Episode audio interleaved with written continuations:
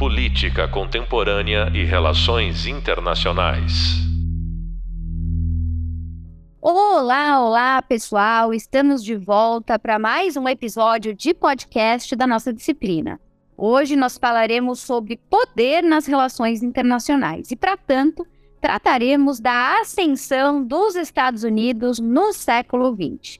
Nós partimos do pressuposto, por aqui, que para entender o mundo contemporâneo é muito importante conhecer os caminhos que nos trouxeram até esse cenário. Em se tratando de distribuição de poder, portanto, precisamos tentar decifrar o processo de estabelecimento hegemônico daquela que é considerada ainda a principal potência da atualidade, os Estados Unidos. Para compartilhar suas ideias conosco a respeito desse tema, nós recebemos aqui o pesquisador Lucas Martins, o Lucas é doutorando no Departamento de História da Temple University com foco nas relações Estados Unidos-América Latina. Antes de se mudar para Filadélfia, onde ele mora hoje, de onde ele fala com a gente, ele também já viveu em Atlanta, onde fez mestrado em História dos Estados Unidos pela Georgia State University. E em 2022, é, recebeu também a bolsa Margaret and Robert Pastor Graduate System Fellowship do Carter Center, pois auxiliou na organização é, de uma missão de especialistas eleitorais durante as eleições presidenciais e parlamentares da Colômbia. O Lucas também atuou como assessor de assuntos internacionais do representante atual Tark Cannon, democrata da Assembleia Geral da Geórgia, entre 2021 e 2022. Tem também experiência acadêmica é, como é, bacharel em jornalismo, formado pela Universidade Presbiteriana Mackenzie de São Paulo. É, e aqui no Brasil, ele atuou também como assessor de imprensa de relações exteriores do Brasil e no Senado Federal. Ele é uma pessoa muito uh, focada, particularmente em questões ligadas à história negra, está sempre muito envolvido nas temáticas que envolvem Martin Luther King e também é, a história afro-americana é, de uma forma geral. Lucas, querido, muito obrigada por ter aceito o nosso convite. Que felicidade ter você aqui com a gente. Uh, e seja muito bem-vindo, claro. Muito obrigado, professora Fernanda, os ouvintes. É um prazer imenso estar aqui com você e falar sobre este país que tanto me atrai pela cultura, pela história. Os Estados Unidos são realmente muito especiais, né? Pois é, eu gostaria de começar esse papo da seguinte forma. Eu queria que você nos contextualizasse, contextualizasse os nossos alunos de como e quando os Estados Unidos se tornaram a superpotência que nós conhecemos hoje, qual é o ponto de partida que vale a pena destacar, até para entender essa consolidação do que agora parece tão óbvio para quem vive no século XXI, né?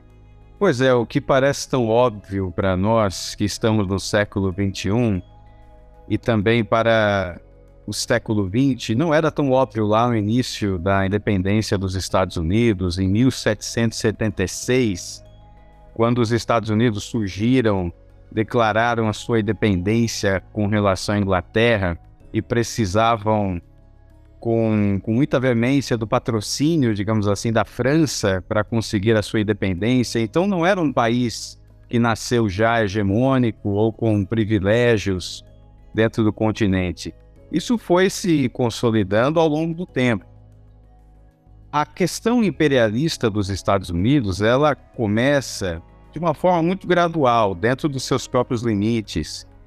Eu gosto de citar, por exemplo, o caso da, da Guerra México-Americana, que foi ali, no início do século XIX, em que os Estados Unidos acabaram conquistando praticamente 55% do território que pertencia inicialmente ao México.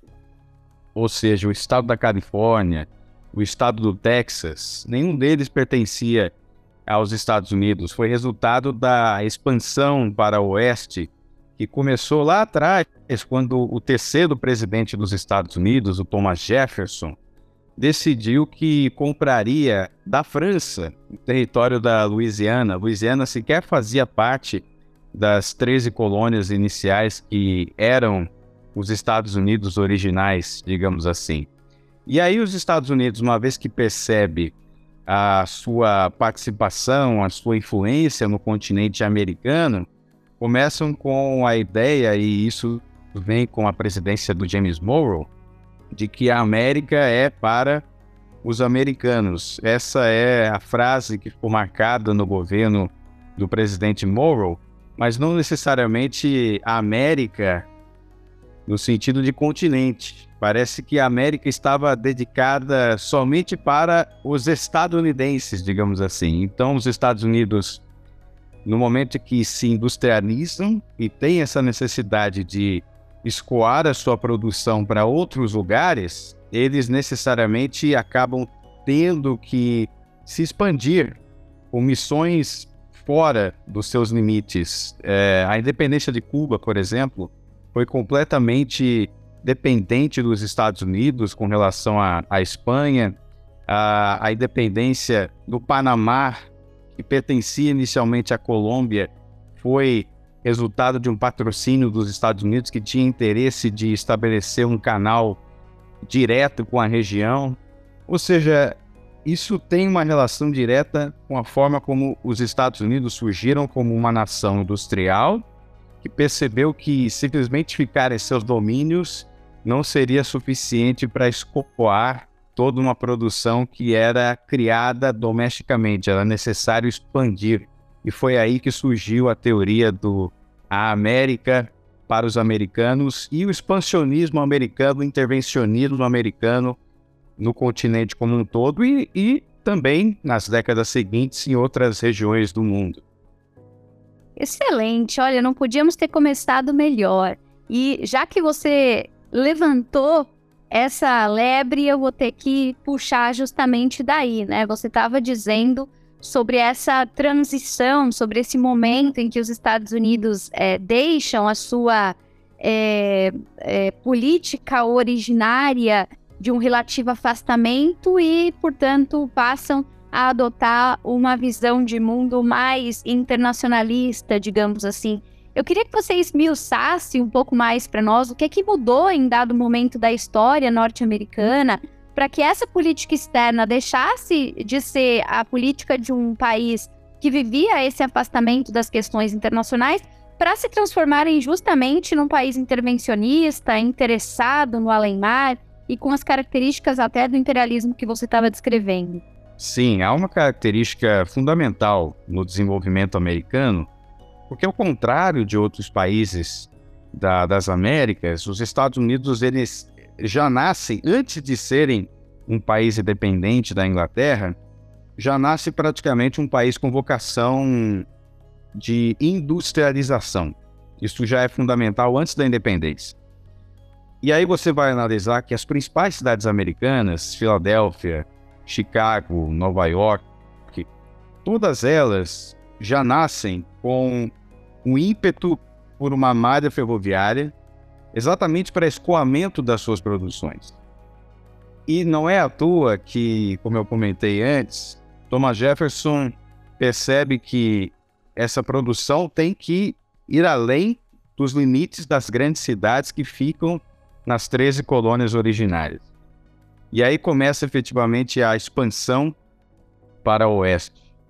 E aí nós temos aí a, criação, o desenvolvimento dos estados que ficam do outro lado do país, a Califórnia, o Arizona, que exatamente serão estados que vão passar a receber o escoamento dessa produção. Interessante quando a gente fala dessa questão de escoamento de produção, porque um dos motivos principais que eclodiu na Guerra Civil Americana, que quase rasgou o país ao meio, que inicialmente poderia ter dividido os Estados Unidos entre confederados do Sul e os unionistas do Norte, o motivo principal da Guerra Civil Americana, que acontece ali no finalzinho do século XIX, foi que o Norte, desenvolvido, industrializado, tinha exatamente essa necessidade de escoar essa produção. E o Sul, tradicionalmente escravocrata, era aquela região que naturalmente defendia o sistema escravocrata por uma razão muito simples. Eles tinham uma vocação mais agrária. Mas do ponto de vista do norte, é muito claro, né? Quando você tem uma, uma produção industrialista, escravo, a pessoa que é escravizada, ela não é uma consumidora. Então, naturalmente, com uma pressão econômica, a escravidão não pode fazer parte de um país que tem uma vocação industrialista e que necessita escoar a sua produção.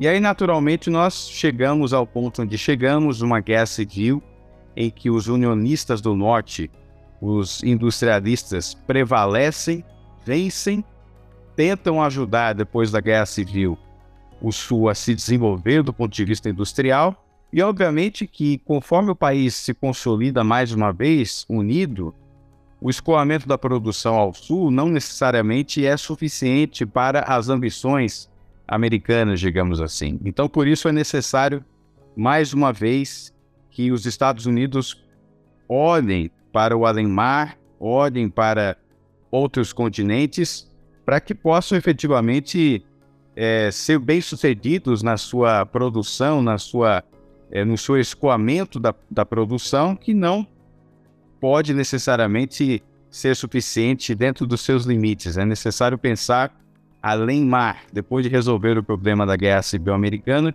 eles percebem que o expansionismo é um destino, o destino manifesto dos Estados Unidos, como é a expressão que é usada dentro da historiografia americana. Anote isso, um manifesto, é, manifesto é, que, que faz com que os americanos se sintam responsáveis para pela expansão da, da modernização e da democracia por todo o mundo. Agora, você citou a modernização e a democracia como sendo os valores que o expansionismo americano vai adotar e que a gente sabe justamente são as pautas, né, que orientam a chamada Pax Americana, né, esse momento hegemônico que se inaugura desde então.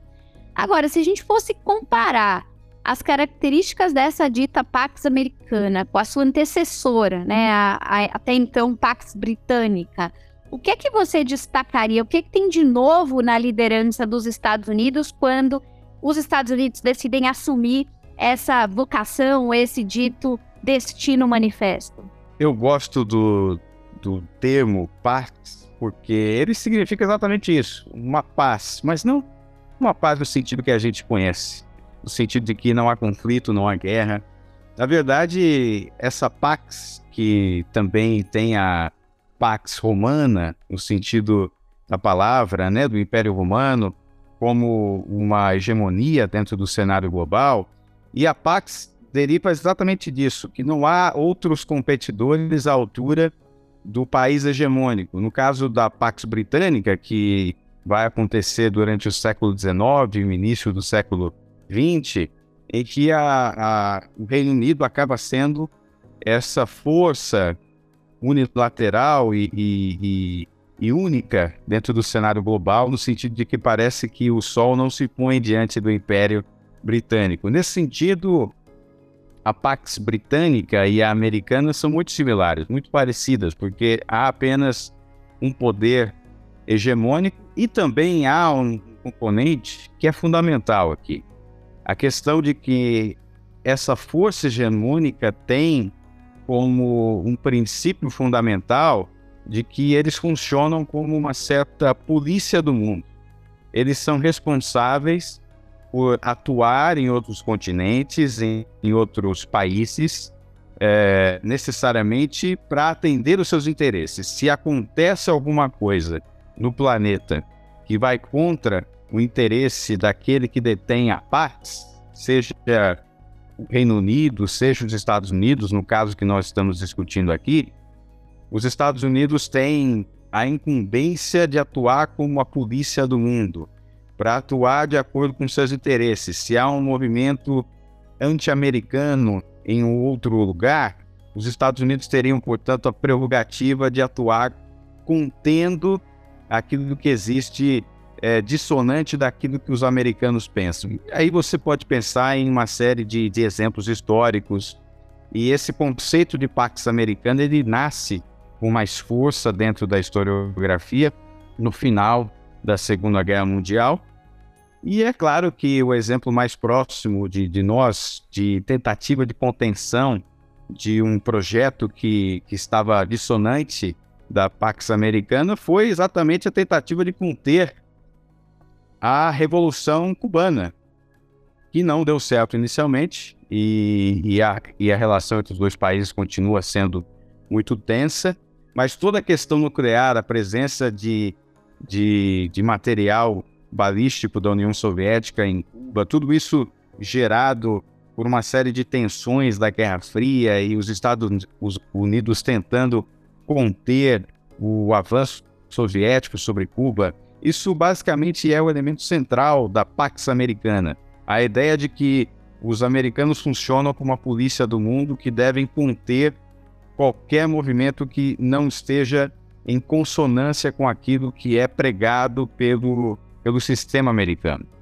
Dito isso, né, então traçado esse panorama do que levou os Estados Unidos até a sua consolidação hegemônica, estabelecido esse paralelo comparativo excepcional que você acabou de nos fazer, eu queria agora passar para a próxima etapa dessa conversa, né? A gente sabe que uma vez estabelecido como superpotência, os Estados Unidos têm, têm administrado, têm lidado permanentemente com essa narrativa declinista, né, que permeia o imaginário dos líderes, dos analistas estadunidenses já há algumas décadas.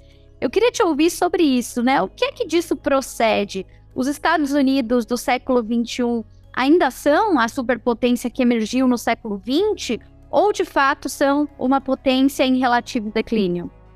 A teoria declinista é interessante dizer que ela, ela surge em momentos-chave da, da história americana, acaba sumindo um pouco do cenário, aí de repente acontece algo diferente na, na vida americana que faz com que essa teoria volte novamente com sua força. Eu vou citar um exemplo que, que é muito presente na, na história, que é a questão da crise de 29, que parece que foi inicialmente naquele momento uma decretação da morte do, do domínio do Império Americano, mas o fato é que os americanos conseguiram se reerguer com a estratégia do New Deal do presidente Roosevelt, que determinou a presença do Estado na economia. Ou seja, os Estados Unidos, mesmo que é, seja uma força que representem o liberalismo, a, a liberdade dos, dos empresários, é, a pouca participação do Estado na economia, em casos é, críticos, os Estados Unidos sabem, de fato, ser muito é, pragmáticos com relação é, ao seu sistema e, e fazem isso para ter a sua própria sobrevivência. Na crise também de 2008, que foi é, durante o governo do, do presidente George W. Bush, o país não não se conteve na medida de que o Estado colocou dinheiro na praça, digamos assim, para salvar os principais bancos é, até especulativos, para tentar salvar a economia americana. Ou seja, os Estados Unidos sabem exatamente como se comportar em momentos de crise e muitas vezes até agindo com um certo pragmatismo e com uma certa divergência daqueles valores que, que, que falam. Agora, se há um declínio hoje, nesse momento que nós estamos aqui discutindo, 2023, uh, século 21, a presença de um poder novo que surge do outro lado do mundo, da China, o que é possível dizer é que os Estados Unidos talvez já tenham sido mais influentes em alguns tópicos específicos, como, por exemplo, eh, a economia economia americana, no sentido de ser o poder hegemônico.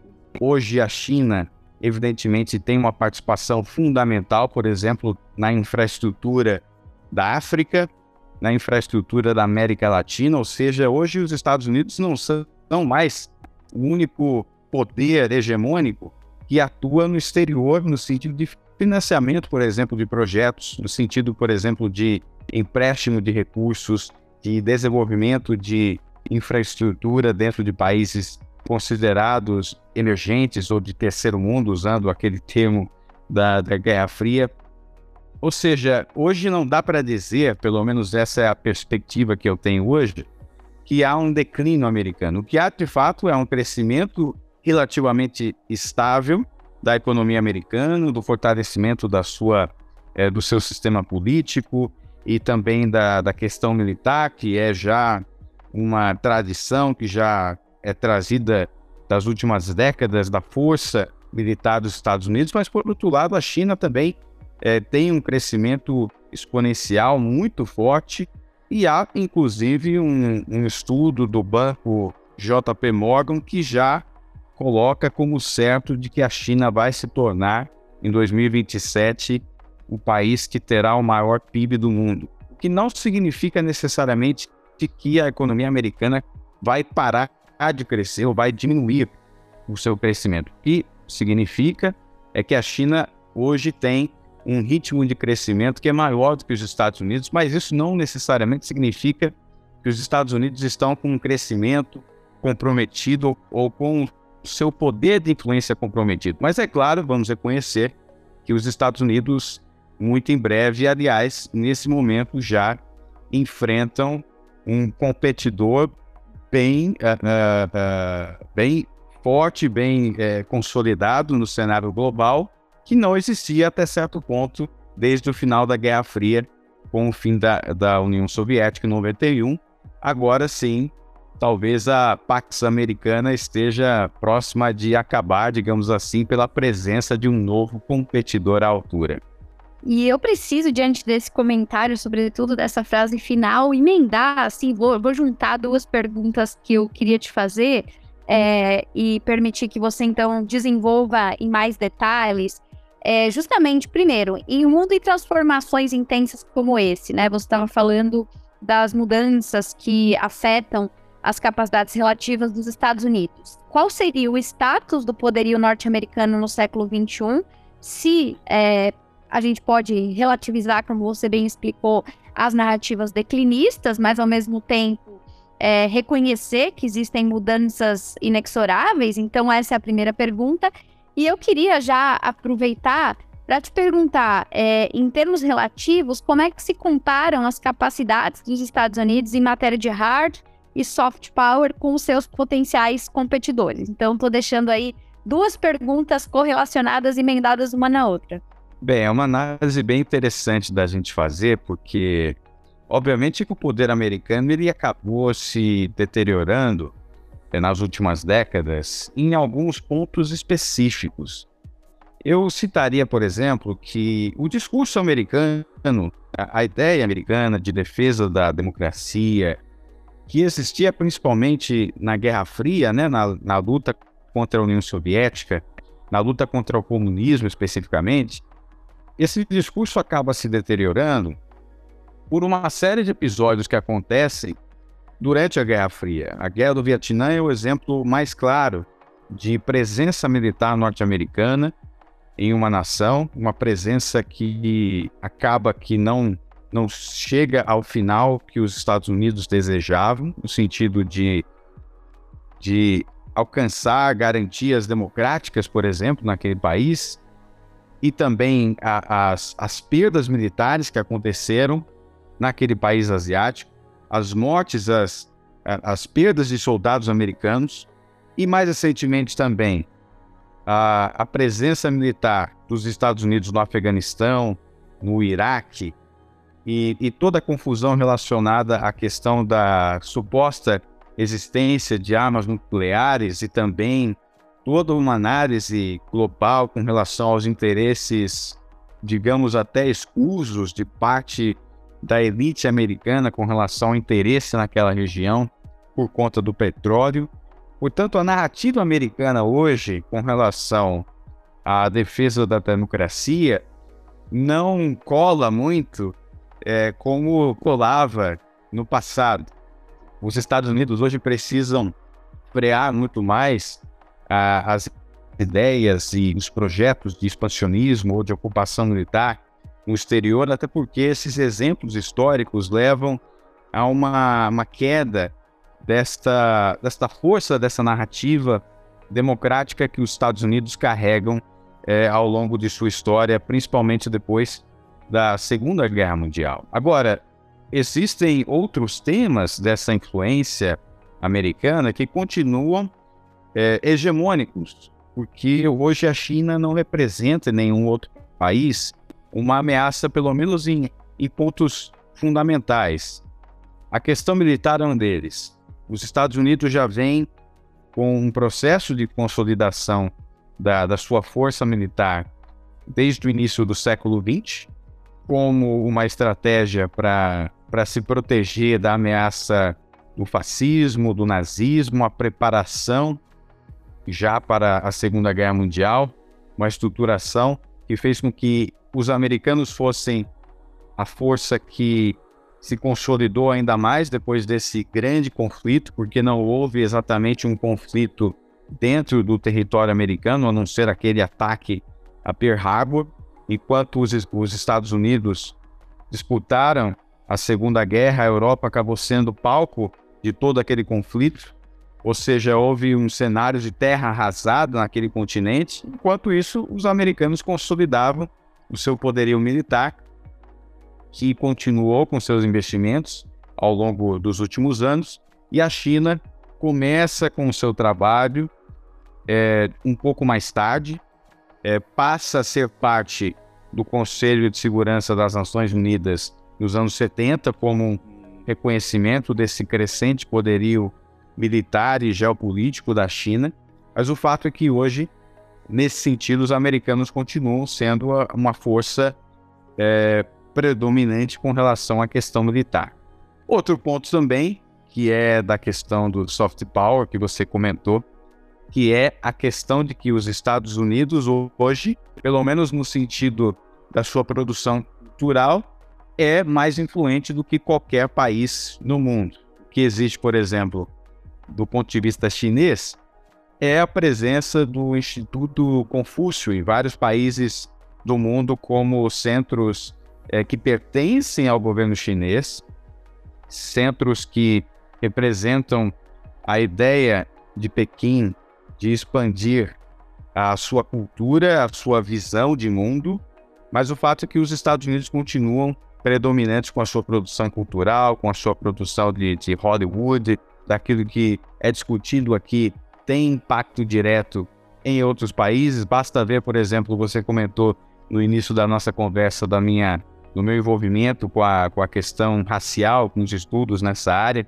Você vê o impacto é, da morte do George Floyd, a, a eleição de Barack Obama nos Estados Unidos, no Brasil, como isso teve uma repercussão muito intensa no Brasil com relação à, questão racial que colocou, de fato, é, essa, essa, esse tópico no, no, no, debate nacional brasileiro, a ponto de que até um comunicado recente entre os dois países citou a questão racial.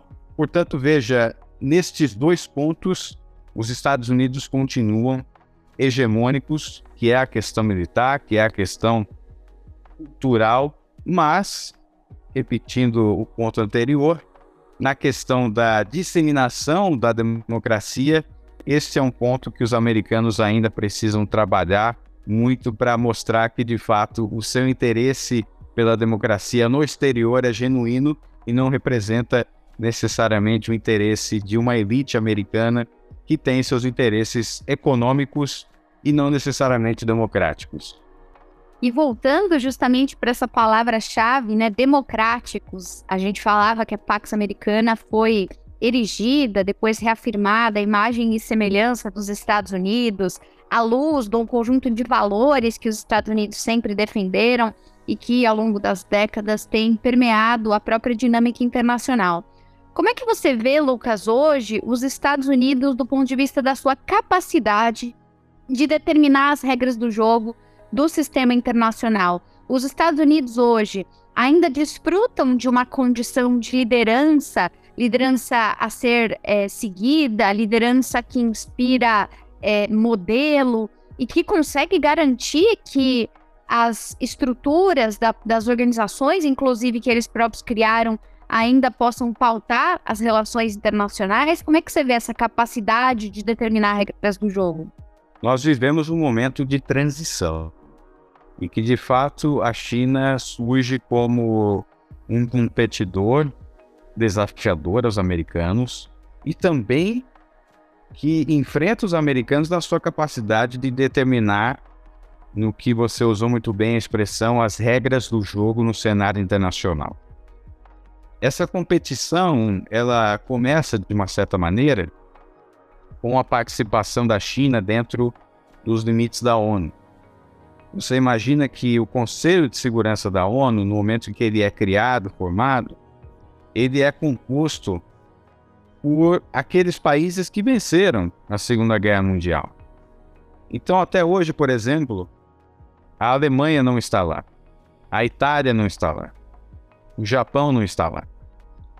A China não necessariamente participa da Segunda Guerra Mundial, mas ao contrário destes outros países que eu mencionei, que são potências também, principalmente no caso da Alemanha, que representa hoje a maior potência econômica dentro da União Europeia, mesmo com toda esta repre representatividade de Berlim, isto não foi suficiente para que este país entrasse no Conselho. Mas a China, por outro lado, é o único país que consegue um assento permanente nos anos 70 e que tem essa prerrogativa especial de entrar nesta sala tão disputada, não é à toa que inclusive o Brasil defende a sua entrada no Conselho de Segurança da ONU, porque há uma justificativa de que este conselho não representa mais a geopolítica internacional da forma como ela é hoje, e isso é verdade. Mas o fato é que, mesmo em, em tantas lutas de outras nações, de outras potências para entrar nesse clube, a China conseguiu. A China foi a única que conseguiu. Isso mostra que os Estados Unidos, de fato, estão vivendo um momento de transição uma transição que a Pax americana não será necessariamente hegemônica como era desde o final da Guerra Fria em 1991. E aí nós estamos diante de um, de um desafio, de um momento interessantíssimo na história mundial. Porque a questão da China, nós estamos falando necessariamente de um país que do ponto de vista político, do ponto de vista teodológico, do ponto de vista de governo, é muito diferente dos Estados Unidos. A sua forma de, de administração, a sua forma de, de, de, eleições, a sua forma da existência de, de partidos dentro da China, é, existe uma restrição muito maior com relação é, ao sistema político ali do que nos Estados Unidos. Portanto, uma vez que a China tem o poder dos investimentos, tem o poder de empréstimos em nações emergentes, tem o poder que tem nos seus vizinhos, tem o poder que tem nos investimentos que realiza na África, tem o poder que tem no Brasil como o principal parceiro comercial que nós temos hoje. Tem o poder que tem na Argentina, o segundo maior PIB da região. E isso necessariamente mostra que no momento em que há uma decisão a ser feita no nível das Nações Unidas, no nível internacional, no alinhamento, quando existe um conflito, por exemplo, como Rússia e Ucrânia, estas questões também serão fundamentais na hora desses países decidirem com quem eles vão necessariamente se alinhar ou não. Porque hoje existe a presença da China com os seus investimentos. E a não presença da China em determinados países acarreta necessariamente em falta de recursos, em falta de infraestrutura. E hoje os americanos enfrentam essa concorrência. Então é necessário analisar que nós estamos prestes a observar uma série de conflitos, não necessariamente bélicos, mas no cenário internacional, de começar a observar como essas nações vão começar a se posicionar com relação ao seu comportamento em relação aos americanos, uma vez que a China também hoje tem a sua presença financeira, econômica dentro desses países. A OCDE, por exemplo, que se tornou um organismo internacional, um clube dos países desenvolvidos e democráticos, digamos assim, obviamente que existe toda uma força representada por esse, por esse conglomerado internacional, mas que hoje não é necessariamente o único porto seguro dos países emergentes para que consigam investimentos. Hoje também é plenamente possível alcançar investimentos através de outros fundos, como é o caso de Pequim. Portanto, os nossos alunos que nos acompanham precisam estar muito atentos com relação ao que vai acontecer nos próximos anos. 2027, mais uma vez, talvez será o ano em que a China ultrapassa os Estados Unidos como o maior PIB do mundo. Ou seja, necessariamente isso vai representar mudanças no cenário internacional, mudanças na forma como os países fora desse eixo se comportam no cenário global.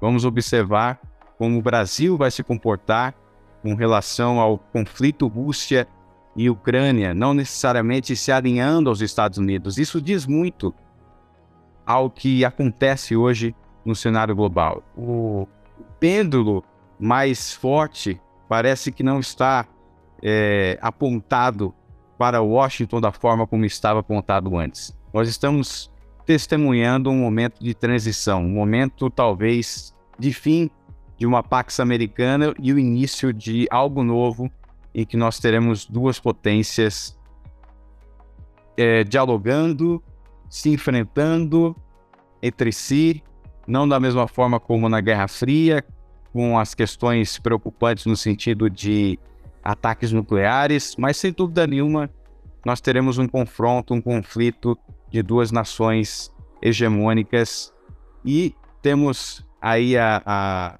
o privilégio, o prazer de acompanhar isso e logo observando no Brasil, na América Latina, o impacto disso no cenário global. Vamos acompanhar e vamos curtir esse momento porque é muito especial, é muito interessante. E muito obrigado, muito obrigado pelo convite. Eu acho que nós estamos no final, né, Fê?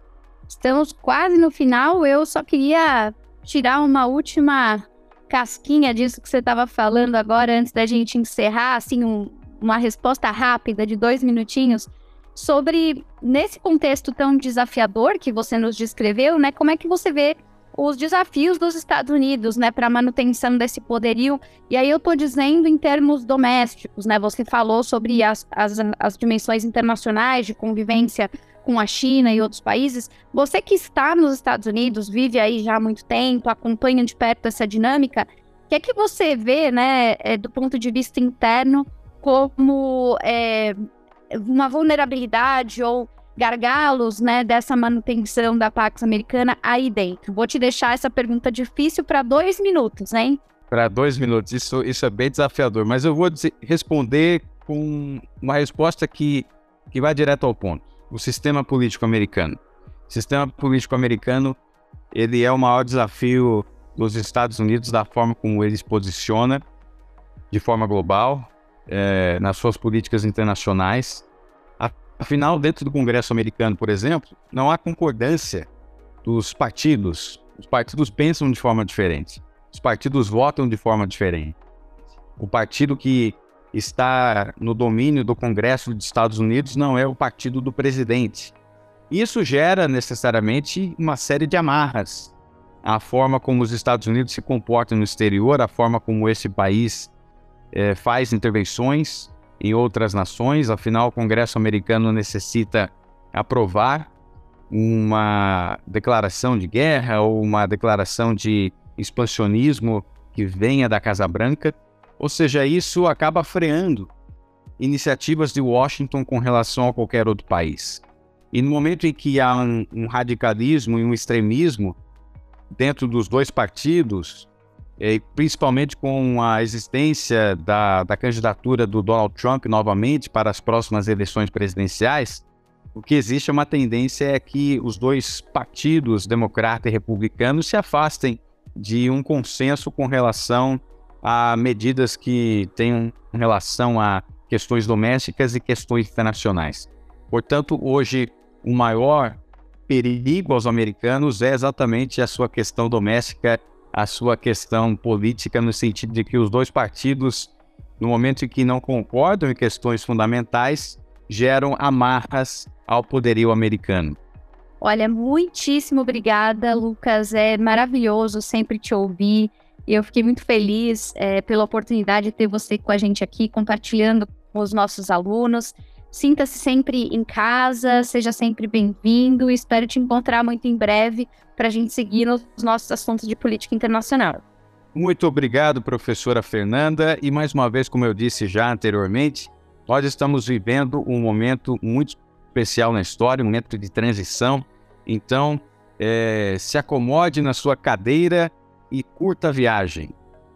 É isso aí, gente. Por fim, não se esqueçam que no nosso Hub Visual e também no Hub de Leitura, vocês têm à disposição mais conteúdo relacionado ao que nós temos discutido nos nossos podcasts. Nós vamos ficando por aqui e no nosso próximo papo vamos falar um pouco sobre o papel da China, que já apareceu bastante ao longo dessa conversa e ainda tem muita coisa para discutirmos. Não percam você acabou de ouvir um podcast sobre a ascensão do poderio norte-americano no século XX, com o pesquisador Lucas Martins da Temple University. Eu sou a professora Fernanda Manhota e eu te encontro muito em breve para nossa próxima conversa. Política Contemporânea e Relações Internacionais.